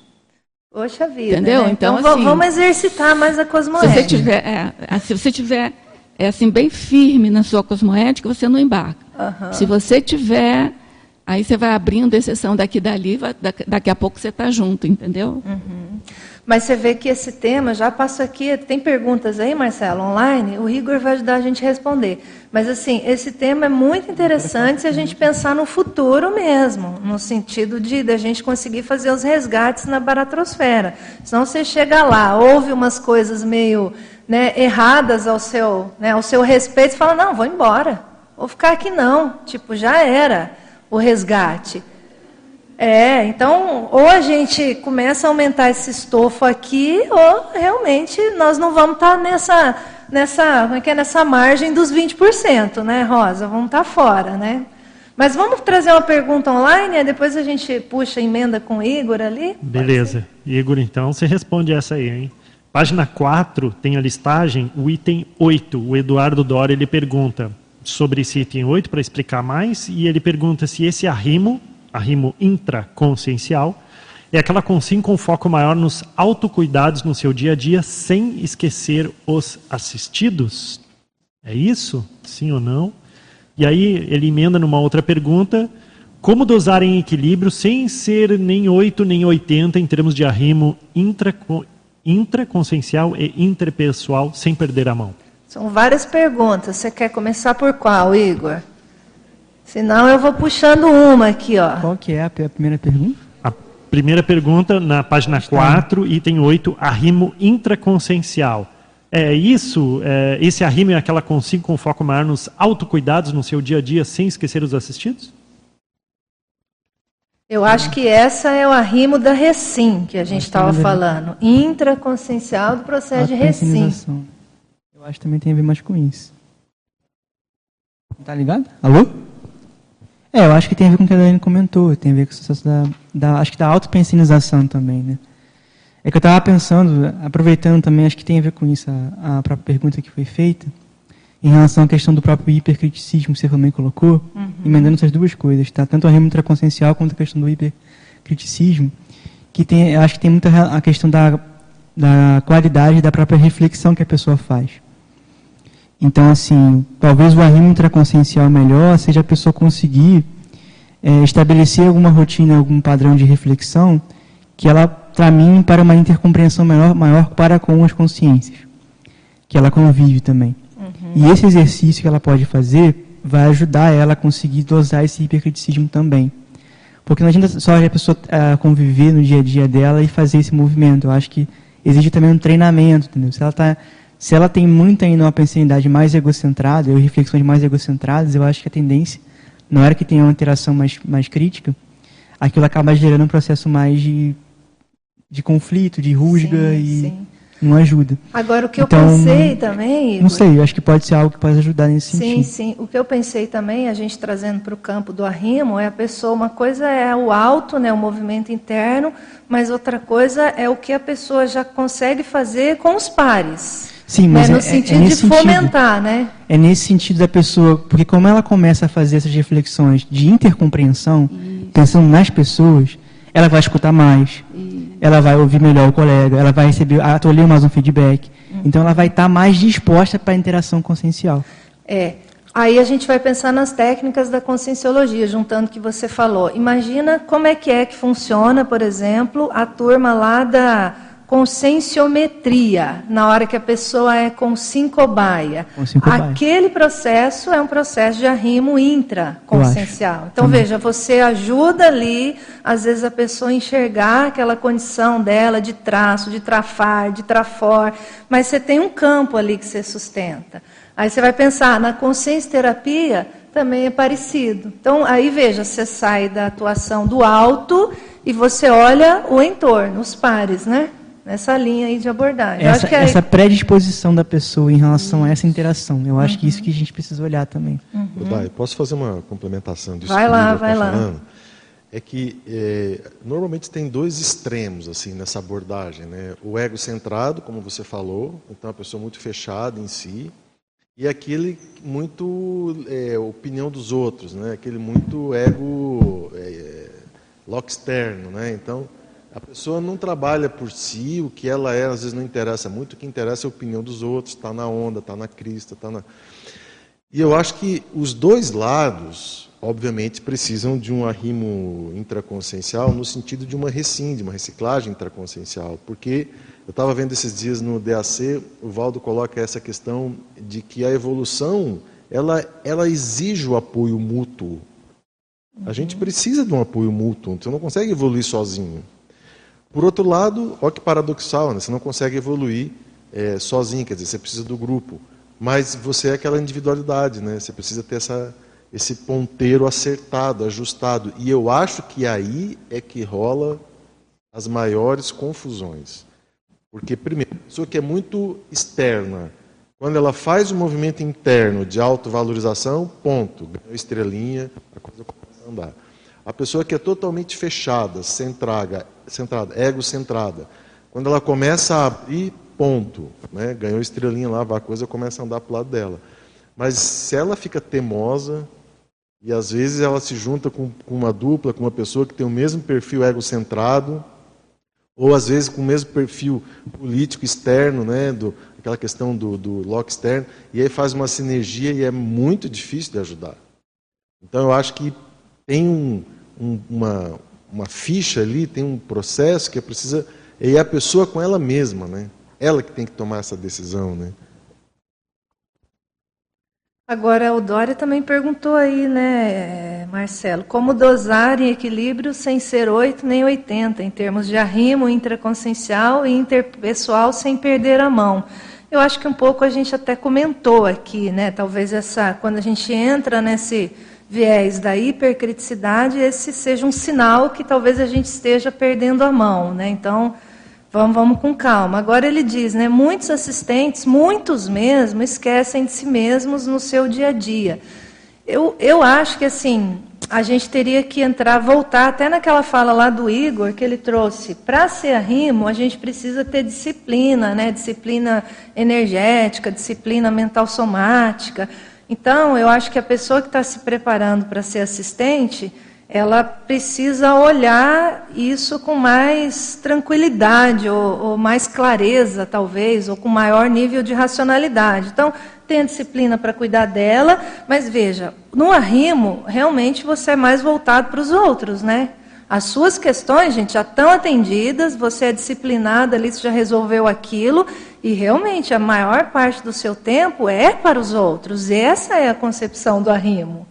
Né? Então, assim, não dá daí para a pessoa, às vezes, pensar, aproveitando sua pergunta, tá, Dória? Ah, eu tenho que cuidar de mim e tal. Você tem, cuide de você dentro de uma disciplina. Mas veja, o arrimo é para os outros, tá, gente? É a gente ter competência para aguentar essa assistência que ela é externa, é vivenciar, talvez, a abnegação no nível máximo. É para os outros. Contribuindo é, dentro desse sentido que você está colocando, Daiane, eu queria acrescentar o item da tecnicidade. Uhum. Então, pegando a área da saúde, por exemplo, você tem lá o médico, ou o enfermeiro, ou o técnico de enfermagem que vai atender uma porção de pessoas.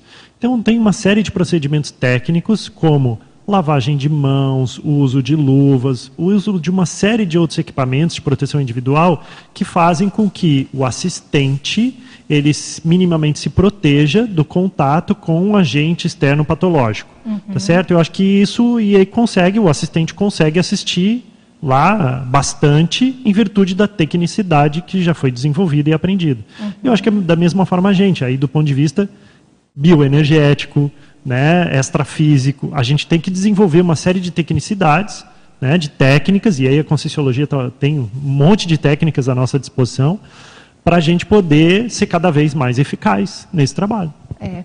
Agora, deixa eu aproveitar vocês, assim, depois você pode trazer mais perguntas aí da turma, mas assim, a gente trouxe o tema aqui, atributos do arrimo interconsciencial, tudo bem. Mas a minha pergunta é: existe, gente, arrimo para patológico? A gente tem exemplos de um de arrimo parapatológico? Como é que vocês veem esse tema? Ou não, o arrimo, quando a gente usa a palavra arrimo aqui, interconsciencial, é só do processo assistencial? Agora todo mundo ficou calado, ninguém pegou o microfone. Não, o Eduardo pegou. Não, daí assim, eu acho que tem uma coisa meio estrito senso, lato senso, ou alguma coisa assim, tipo é, forma, conteúdo, né? Porque do ponto de vista de forma, você vê um mega assediador cheio de assediador satélite, uhum. ele está ali sustentando aquele processo, está alimentando aquelas ideias, aquelas emoções, aquele processo né, piradão lá e tal, e está todo mundo vinculado àquela consciência que ela está sustentando aquele, aqueles peixinhos todos lá ao redor dela. Então, nesse contexto assim, estrito senso, seria uma espécie de um arrimo, na minha sim, visão. Tá? Sim, sim, sim. Mas assim, é, nada interconsciencial, nada cosmoético, nada, enfim, seria uma coisa meio esboçante, assim, de algo em termos de vínculo, né? Porque o arrimo interconsciencial, ele, ele cria um vínculo homeostático, né, sadio. Ali é um vínculo patológico, que leva a mesma, a mesma é, conexão, digamos assim, né, sem olhar em termos de qualidade, né, mas há uma conexão entre eles. Agora, do ponto de vista do arrimo interconsciencial assistencial, é interessante, né, porque é, isso aconteceu, acho que o Valdo trouxe vários exemplos aqui de consciex do passado, que quando fizeram a Recim, desmantelou todo o processo do vínculo com, aquela, com aquele líder. Uhum. Né? E aí fez aquela.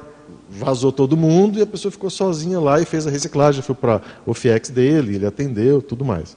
Então eu acho que é, na gradação do nosográfico para o homeostático, essa, esse assediador, esse mega assediador, eu acho que ele vai precisar passar um tempo ali na, na muda, né, para construir novos vínculos, porque facilmente as pessoas vão procurar essa pessoa em cima daquela patologia, ah, né, para ficar junto com ela, e ela não vai poder devolver mais essa É questão. a fissura que ela vai ter que reciclar, reciclar. para ela não dar abertura para voltar, né, essa, esse padrão. É, eu ia falar também nessa linha que ele já comentou, né?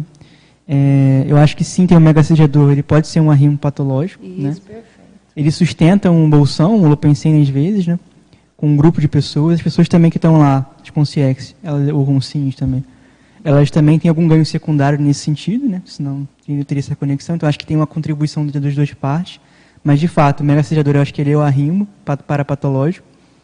Mas a minha reflexão que eu estava fazendo, quando inclusive estava lendo o paper, era nessa linha que ele trouxe de se a gente consegue, às vezes, caminhar para um processo de maturidade, para conseguir sustentar um megacediador na nossa psicosfera, a gente está contribuindo para romper um bolsão. Uhum. Porque ele vai puxar a gente, vai puxar a gente com ele junto. E aí depois, pensando na viragem do megacediador, aí você pode pensar depois como é que ele vai se relacionar com aquelas pessoas, mas já é um início de um movimento pró-Reurbex. Uhum. Então, acho que essa reflexão de entender que existem arrimos parapatológicos pode nos ajudar a entender o movimento que pode ser feito na medida que a gente se qualifica para sustentar o mercedor na psicosfera uhum. também. Então cria um efeito em cadeia positivo, né? Claro que não é tão, não é tão simples assim, porque a pessoa vai fazer uma viragem, ela já vai fazer curso emissivo, sei lá, o que, que, vai acontecer. Mas é um início, é um princípio inicial de, de um movimento de renovação, eu pensei. Uhum, muito bom. Hélia? Tudo bem, Dar? Obrigada, né, mais uma vez. É, você pensa que às vezes algum tema é, que a gente está estudando e que ele mostra, às vezes, que aquela reciclagem vai fazer um movimento grande ali. Pode ser que você está sendo arrimo evolutivo para aquele grupo? Pode, do ponto de vista prático, pode. Então, você, diz assim, no sentido da pessoa está fazendo um movimento de reciclagem. Sim. Ela está indo na direção de fazer algumas autossuperações.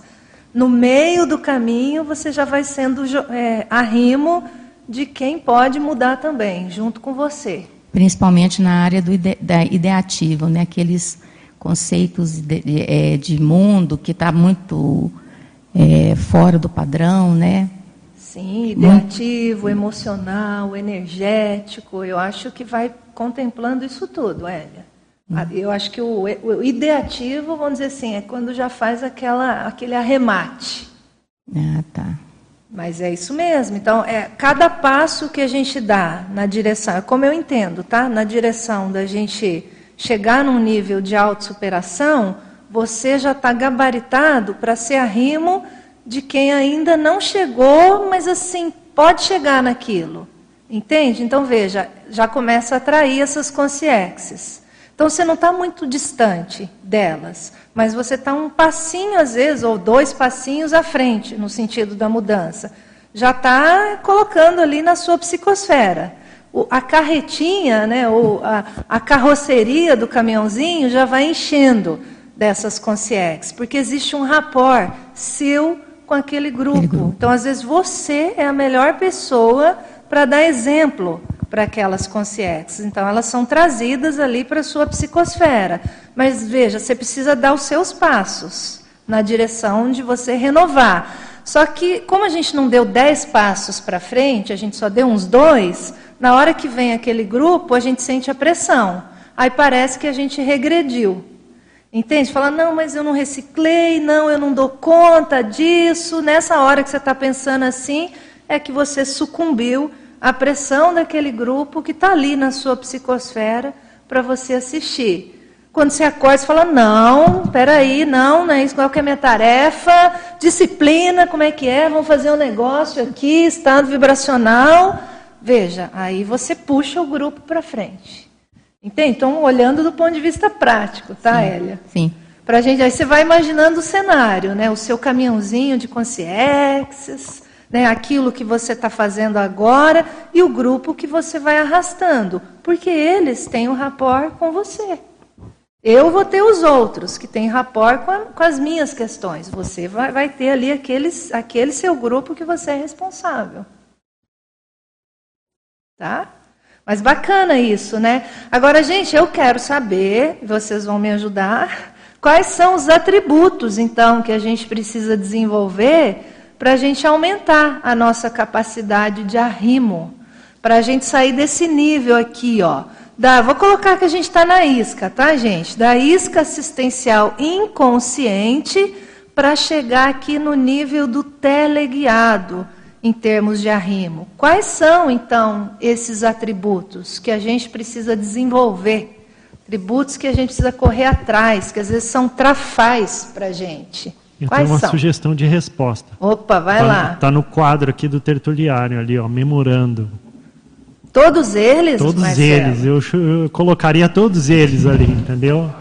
Poxa, mas aí Quadro são- do memorando eu, ali, eu ó. queria, eu queria ser um, eu queria ser como diz aqui- naquele Não, filme. e tá, e tá bem grande aqui Seja mais gente. específico, Bob. Então, Esco- assim, escolhe um ali, ó. Escolhe um ali.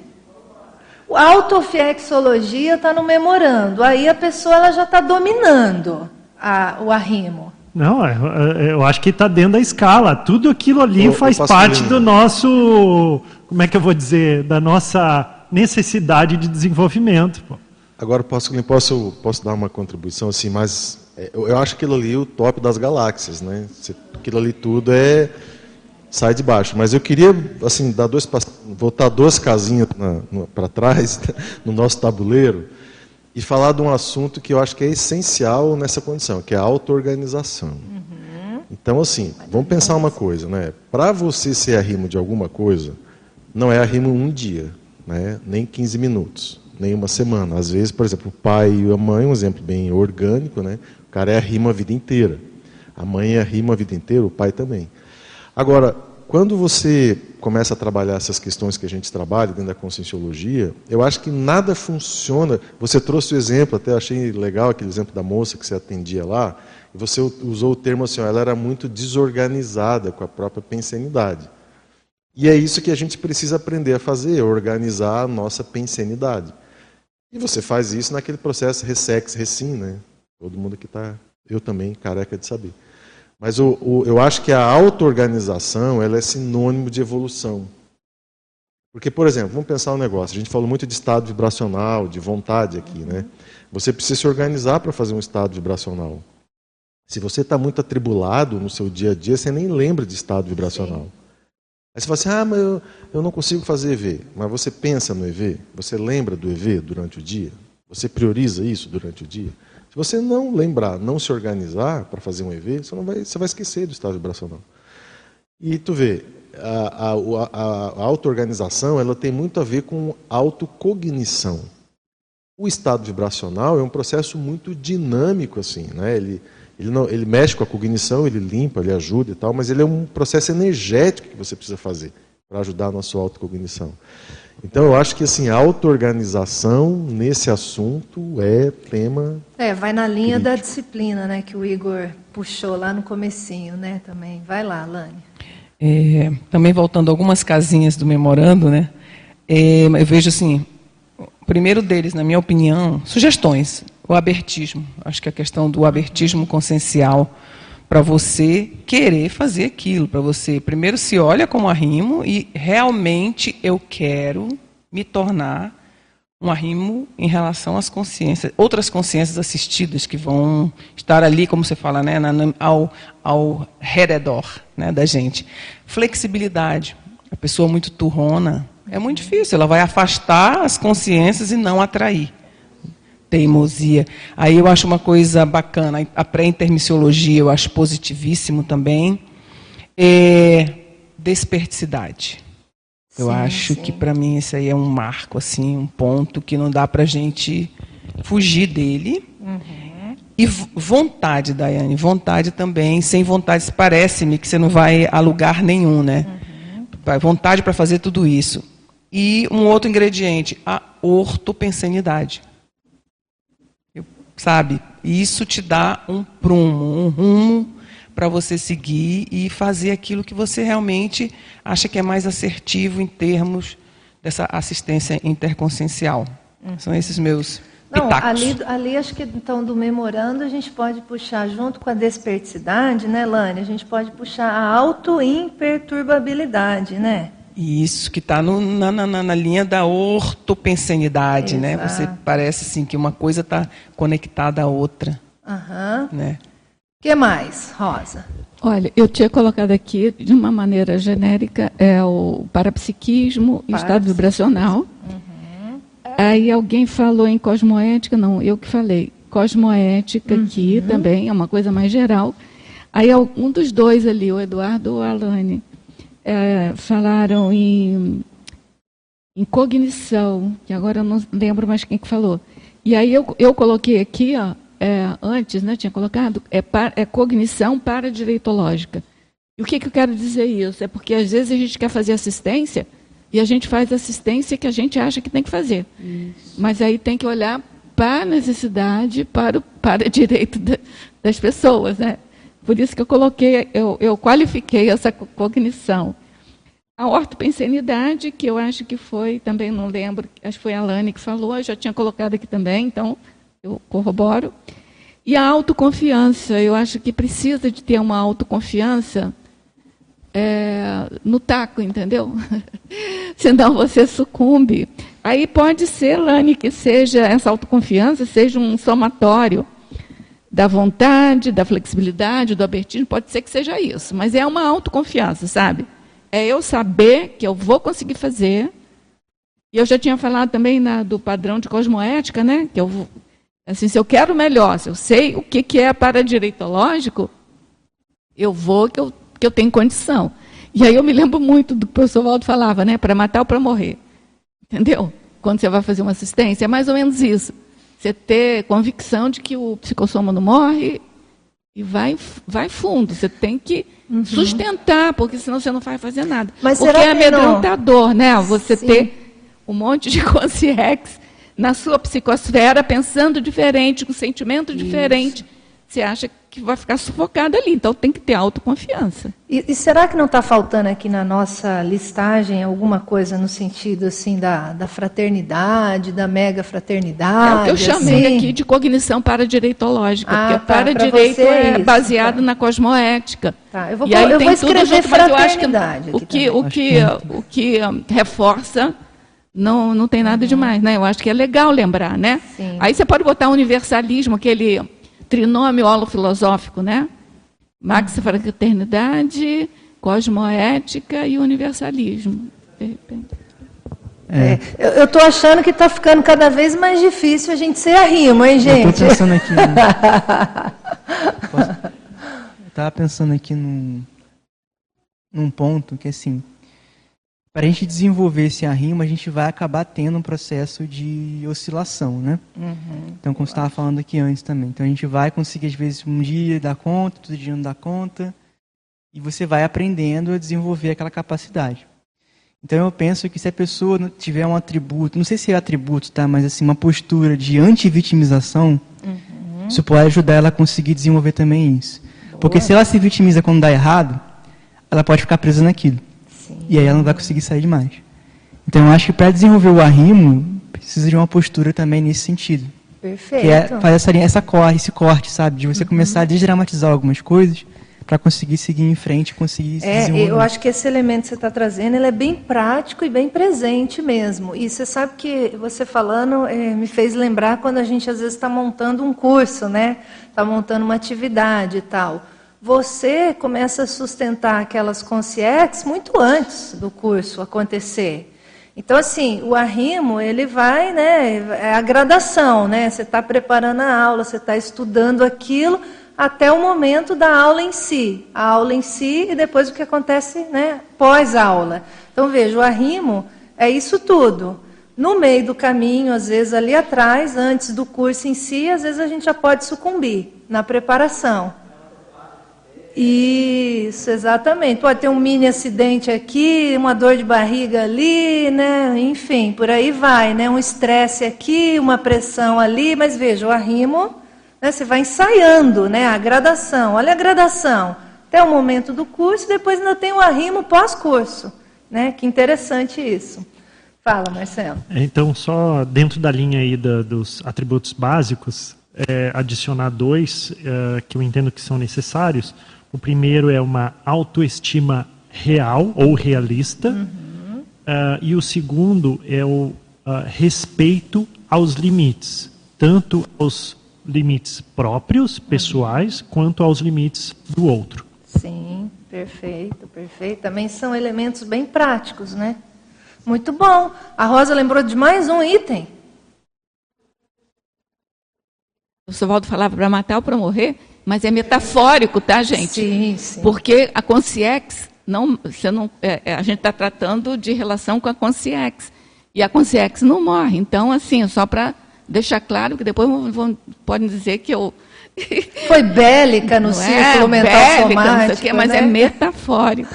Sim, mas é no sentido da pessoa enfrentar aquela assistência que ela né, já, já tem competência para, né, Rosa? Acho que a gente entendeu. Mas é bom deixar claro mesmo. Daiane, tem uma pergunta aqui no chat que talvez sirva também de elemento. Uhum. Tá? Uh, o Ricardo Stefanelli ele pergunta: o bom humor seria o bom arrimo de convivência harmônica para os tenepecistas? Nossa, perfeito isso que ele está trazendo. É uma coisa prática, é uma coisa assim do dia a dia, e o bom humor de fato funciona como arrimo. Você já quebra, né? Você já quebra, você já muda Não, o campo, né? E pressupõe uma estabilidade da pessoa também, né? Ela manter esse processo, né? Exatamente. Então tem toda a total relação. Né? Não, perfeito. É uma coisa assim que acolhe, né? Nossa, muito bom. Tem mais perguntas aí no chat? Não? Então tá, vamos trazer mais uma pergunta aqui para gente, a gente poder debater, né? Já que a gente está falando de arrimo, assim, no dia do debate lá o João Paulo até trouxe uma pergunta que acho que é importante a gente falar aqui. Quando que a gente sabe que o que a gente está fazendo é algo num, em termos de uma assistência pontual ou de fato aquilo já caracteriza um processo de arrimo? Então, entenderam? Assim, então existe diferença, é uma coisa pontual, uma assistência pontual e um arrimo. Como é que a gente sabe que o que eu estou fazendo é só pontual? Uma coisa extra, não é ainda um arrimo. Ou é sinônimo. É, vamos aqui fazer elucubrações, né? Talvez é, a pontual, é, é, essa questão de pontual seria uma extrapolação? Às vezes sim, né? Pode ser. Pode, pode ser. ser. E aquilo não é o padrão. Uhum. Então você ainda não tem aquele nível, aquela sustentabilidade de ser um arrimo naquela como é que eu posso dizer, naquele evento, naquela qualificação que precisou durante aquele dia que você foi pontual e fez uma extrapolação. Naquele tipo de carência da consciência. Exatamente. Parece-me que o arrimo tem mais a ver com uma frequência, com uma sustentabilidade, que nem falou a Rosa. Uhum. Você vai experienciando, vai se sustentando, então agora você já sabe que você consegue, em qualquer circunstância, fazer aquela assistência. Para mim, o pontual parece-me que está relacionado com uma extrapolação, digamos. E aí, JP? Ah, Rosa, desculpa, vai lá, Rosa. Definição, tá? Pela definição e pela sinonímia, é uma condição da consciência existente. Uhum. Entendeu? Que aí, ó, é, o termo genérico é, é aquela com sim assistente, autoconsciente da tarefa de assistir, as consciências, as consciências carentes de toda a natureza. Então, o arrimo é aquela condição da, consci, da consciência, da consim, da consim que ele está falando, né? Isso, isso. É predisposta à assistência. Uhum. Então, assim, se vem uma assistência, ele faz. Se vem um grupo de assistência, ele faz, ele, ele é um arrimo assistencial, uhum, entendeu? Uhum. Para mim. Aí, quando eu olhei a sinonímia, suporte assistencial, elemento da carreira humanitária, né?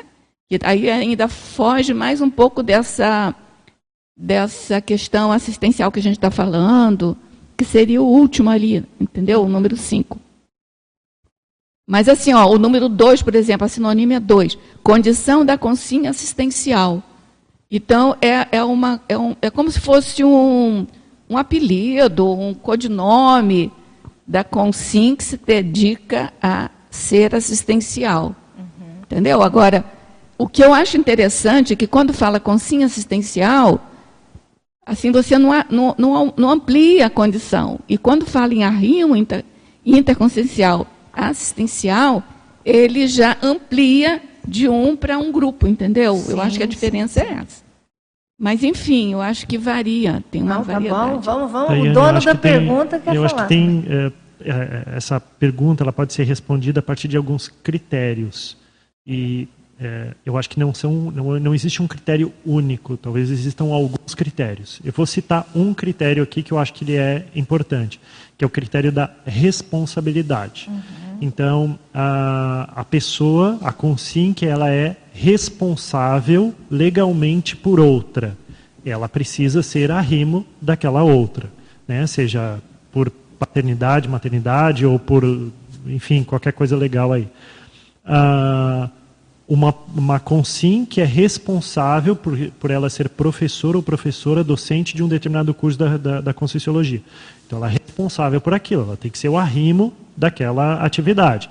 E a pessoa que é coordenador ou secretário-geral, enfim, a pessoa mais importante ali da instituição conscienciocêntrica. Ela tem que ser o arrimo daquela instituição. Então, acho que a, a responsabilidade assumida, né, a função que ela exerce, dá um certo grau de uh, ou nível, vamos dizer assim, de necessidade de ser arrimo daquela coisa que ela assumiu. Enfim, uhum, uhum. é um critério, acho que devem ter outros. Que diferencia dessa coisa mais pontual, ou talvez uma condição extrapolativa que a pessoa ainda não dominou, né? Que, que você acha, João Paulo?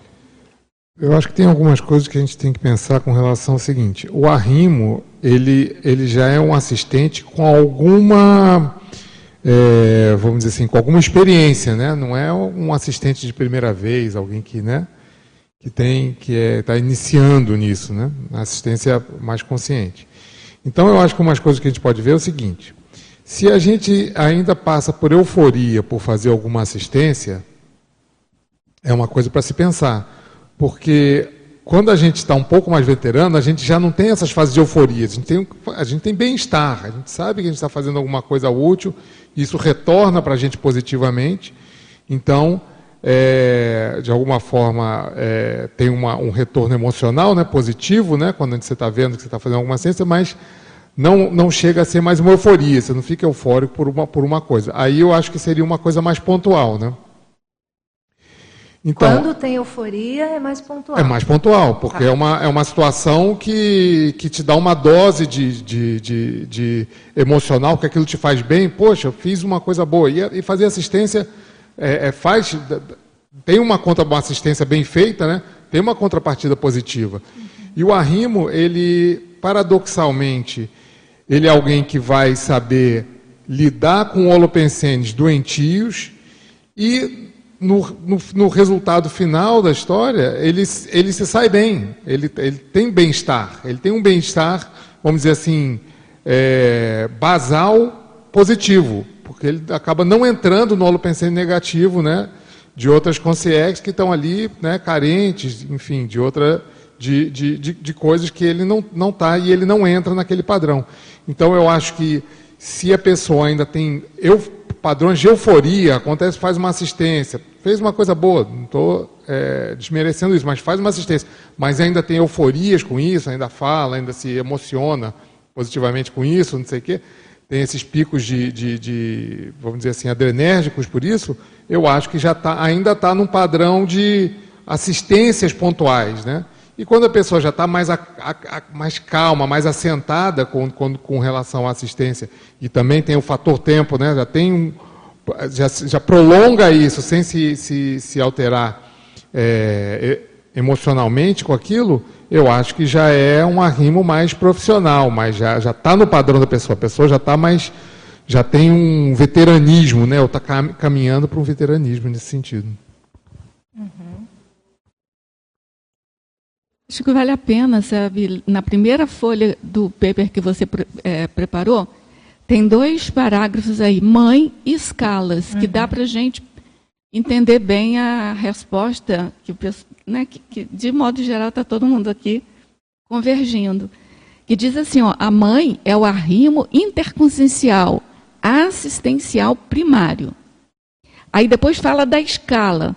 A condição pessoal do arrimo interconsciencial assistencial gera a escala da lotação assistencial, ou seja, vai aumentando né, o escalonamento é, dentro da escala evolutiva. Então, à medida que você vai melhorando, o assistente vai melhorando na escala evolutiva, ou vai andando, vai caminhando, vai subindo na escala evolutiva, ou andando para frente, eu não sei se é subindo, descendo ou indo para frente. ou é lateral, né? É, tá, tá, tá, tá andando né, na escala evolutiva, ela vai ampliando a, a lotação assistencial dela. Então, vai do 1, né? só não pode ir do zero, é do 1 para frente. Exato, exato. Eu acho que é legal isso. Aí você pega até o exemplo que ele trouxe aqui na, na listagem, que é o tenepsista. Então ele vai ó, do Homo sapiens assistens, veterano, até o veterano com OFIEX, oficina extrafísica. Né? Então aquele vislumbre do que, assim, do nível de tecnicidade, do nível de arrimo que um tenepsista pode chegar. É óbvio que quando ele chegar, talvez, nesse nível de OFIEX, ele já até saiu desse nível do tenepsista, já avançou né, nessa escala aqui. Gente, sabe? Dá uma responsabilidade. Porque a gente, todos nós somos capazes de sermos arrimos, Isso. entendeu? Seja de uma, de duas, de três, de um grupo. Entendeu? Cada uhum. um vai no seu alcance. Né? E aí ele está falando até arrimo do outro, sim não precisa ser consciência, entendeu? Do outro. Isso, ele está é, começando da coisa mais básica lá, é. até mostrando até Eu acho que é um pouco, é, é, assim, na, na, minha avaliação, ainda é mais abrangente a concepção do que propriamente a assistência, entendeu? Porque ele vai, é, ele pega a assistencialidade e coloca na mão da consim. Uhum. Entendeu? Que o arrimo é a consim que faz assistência, entendeu? Uhum, uhum. Eu acho que é bem interessante. Ele chama a gente na. Na xincha, na, né? Na na Para a gente funcionar, para a gente trabalhar com esse, com esse viés, né, Rosa? Bacana. Pode, você quer fazer uma divulgação, Lani? Então faz aí uma divulgação, Lani. Oi. Não, é convidar para última vaga do curso de campo do CAEC, que é o Desbloqueio Energético. Vai acontecer no próximo final de semana.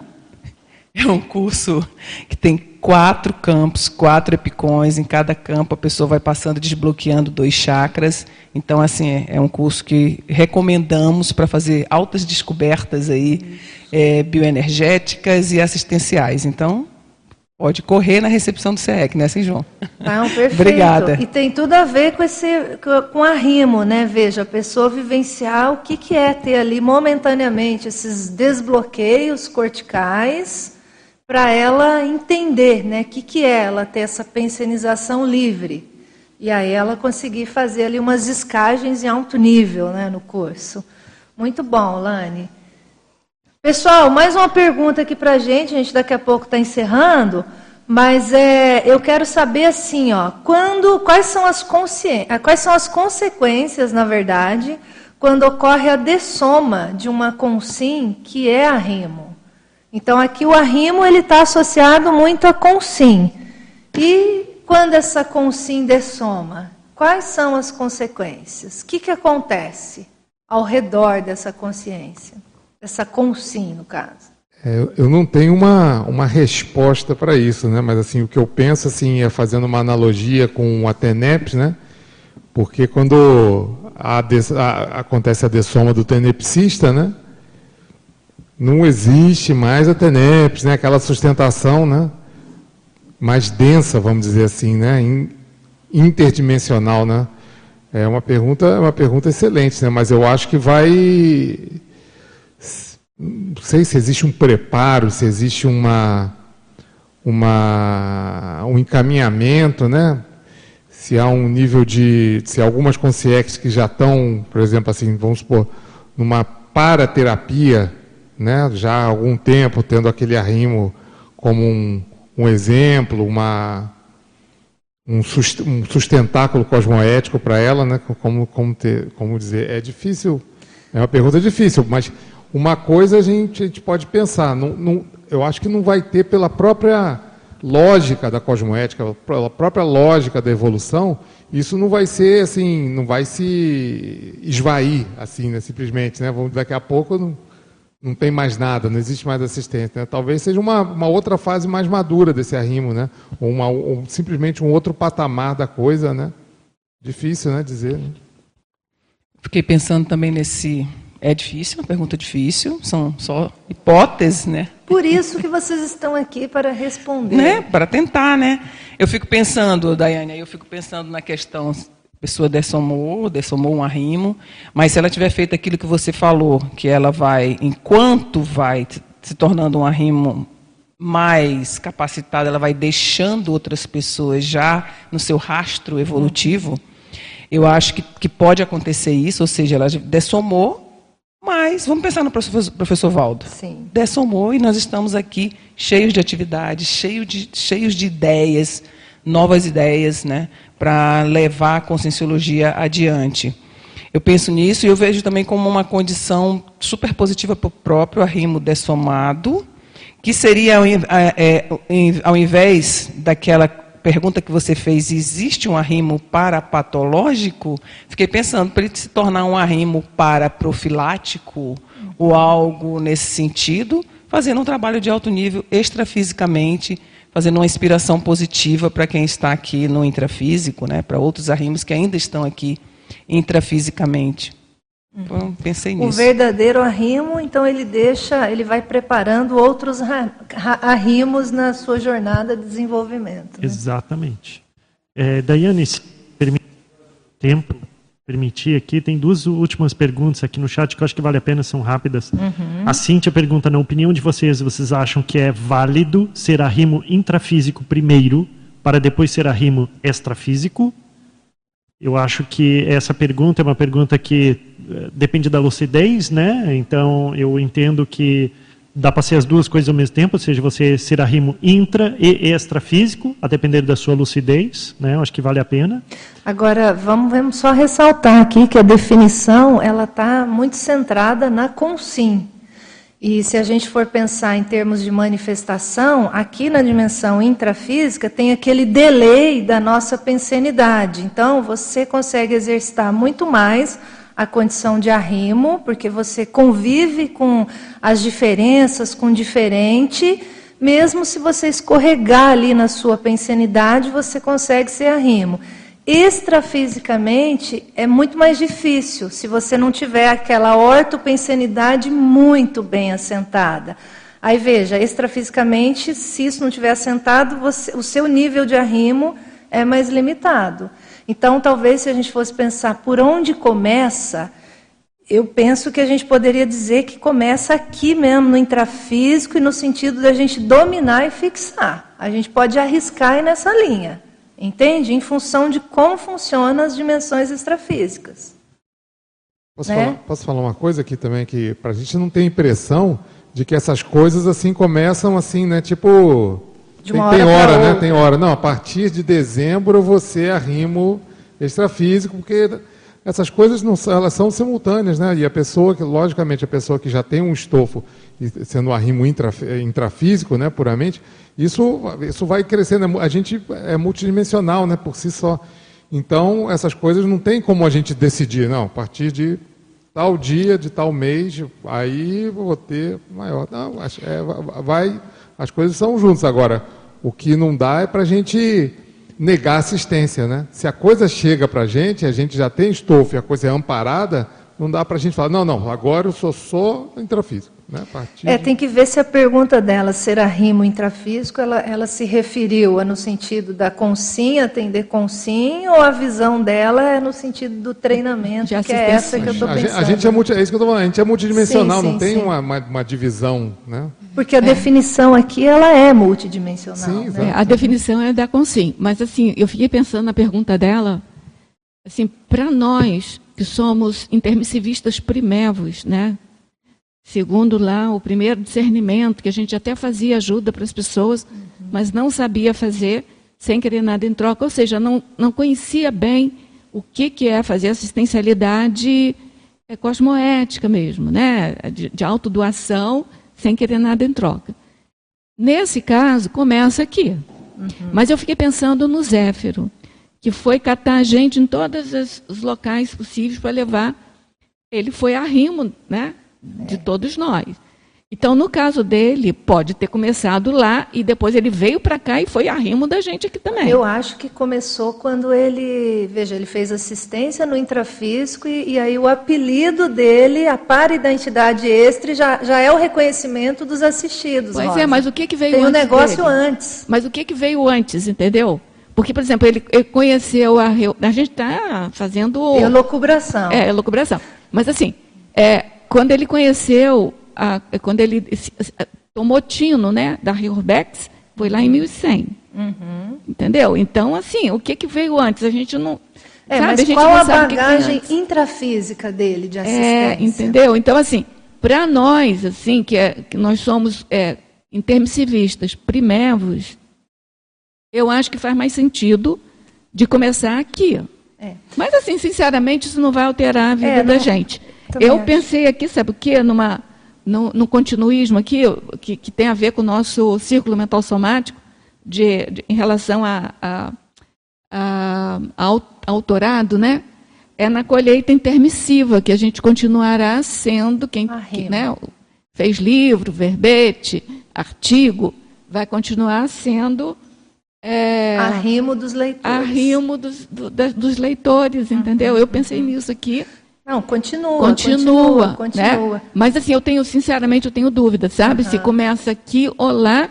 E, na, e a rigor, assim, se espremer não tem Comece assim... por onde dá, né? Mas é. o bom dessa pergunta é que a gente, ajuda a gente a reforçar o sentido da gente não tirar o corpo fora de ser arrimo agora na intrafiscalidade. Eu acho que se a gente sair desse círculo com esse com esse pensamento, eu acho que já ajuda, né? E aí a Cintia ela vai refletir aí sobre a resposta aí e ela depois ela ela ela dá um retorno aí para gente. Mas pessoal, nós chegamos no nosso horário, a gente podia ficar trazendo mais perguntas aqui e tentar, vamos dizer assim, aprofundar esse tema, mas eu vou trazer aqui as, as pontuações de hoje, tá bom? Então foram 94 espectadores simultâneos, 265 acessos, 11 presentes e 5 autores, tá bom? Então a gente agradece aí a presença de vocês e até o próximo sábado com o Círculo Mental Somático. Um abraço aí a todos.